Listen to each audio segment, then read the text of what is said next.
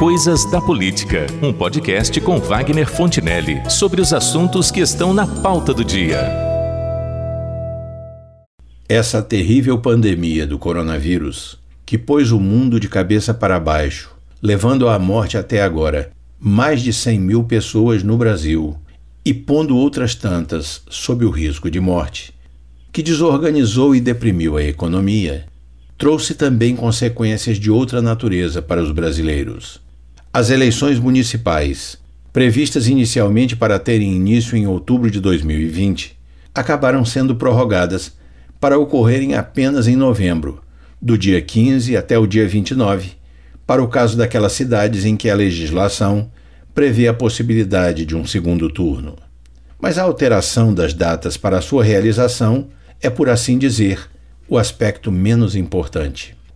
Porque antes que fosse tomada uma decisão sobre a manutenção dessas eleições ainda neste ano, sem que se pudesse prever o estágio da pandemia em que estaríamos no momento de levar milhões de eleitores até os locais de votação, ouvimos todo tipo de proposta acerca do assunto, das mais razoáveis e possíveis até as mais oportunistas e inconcebíveis. Desde o adiamento do calendário para o começo de 2021 até a mudança do processo eleitoral para realizá-lo apenas em 2022, juntamente com as eleições estaduais e federais. E nesta hipótese, lançando-se mão do recurso nada democrático da prorrogação de mandatos até a nova eleição. Uma ideia que, por evidente, agradou a quem gostaria de ganhar um tempo extra nos atuais mandatos mas não aos que irão tentar e têm a esperança de se elegerem nesse próximo pleito. O fato, porém, é que depois desses debates, incertezas e audiências públicas, o Congresso Nacional acabou aprovando uma proposta de emenda à Constituição, a chamada PEC, que alterou as datas do calendário eleitoral neste ano, resolvendo a questão pelo adiamento e retardando as datas para os eventos que antecedem os dias da eleição propriamente dita. O período das convenções partidárias para a escolha de candidatos e a definição de coligações ficou estabelecido entre 31 de agosto e 16 de setembro.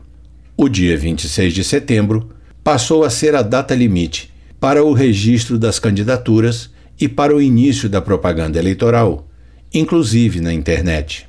Como dito, o primeiro turno está previsto para ocorrer no dia 15 e o segundo no dia 29 de novembro, devendo ocorrer a diplomação dos eleitos até o dia 18 de dezembro. Contudo, isto não significa que os problemas relativos a 2020, sob a ótica dos eleitores, estejam resolvidos.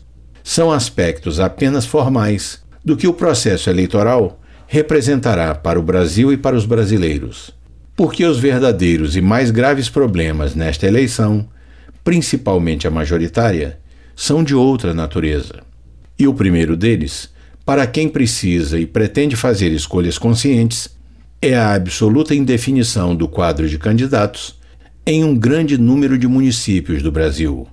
É o caso de Campos dos Goitacazes, por exemplo, que possui o maior eleitorado do interior do estado, onde, até o momento, as pré-candidaturas se dividem em dois grupos. O dos que têm alguma chance na disputa, mas ainda não confirmaram se irão concorrer, e o dos que já estão anunciando que irão concorrer, mas com poucas ou sem nenhuma chance de vitória.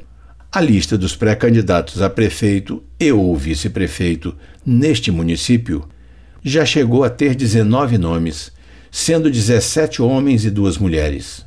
Mas o quadro continua indefinido e sem dar ao eleitor campista os elementos necessários para que possa fazer uma escolha desde logo, apesar de estar a menos de três meses do momento em que irá para as urnas.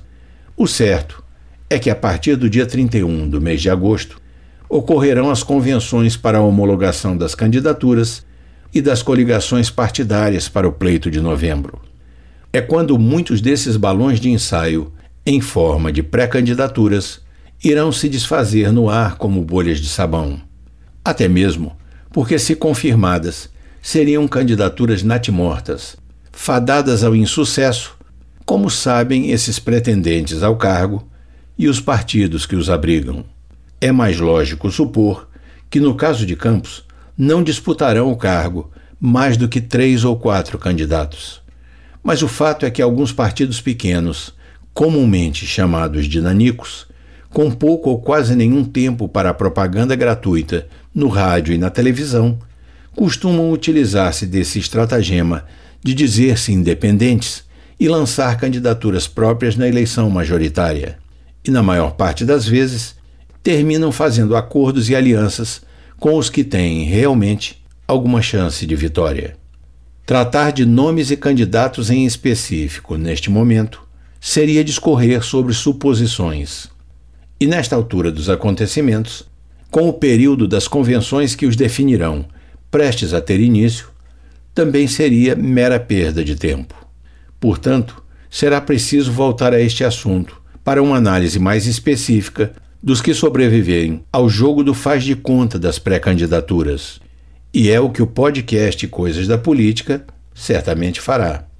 Mas o cenário que se avizinha, lamentavelmente, não é bom, porque a mesma pandemia que tem atormentado e amedrontado as pessoas, impondo a elas o isolamento social, a perda do emprego, a diminuição da renda e, em casos mais graves, a perda de vidas, também tem servido e servirá a políticos sem escrúpulos para distraí-las de outras mazelas com que eles atingem a população de forma muito mais virulenta.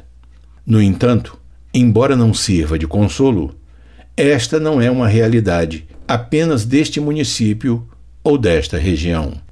É um mal que atinge e tem atingido a maioria das cidades e estados brasileiros, de muitas formas por diferentes caminhos e em diversas oportunidades.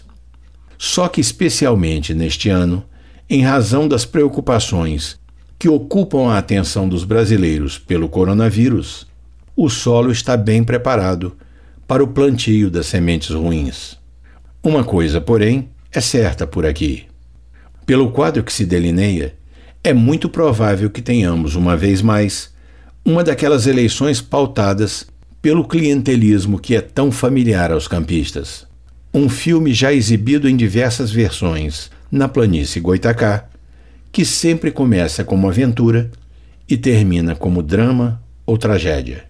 É o que temos para hoje.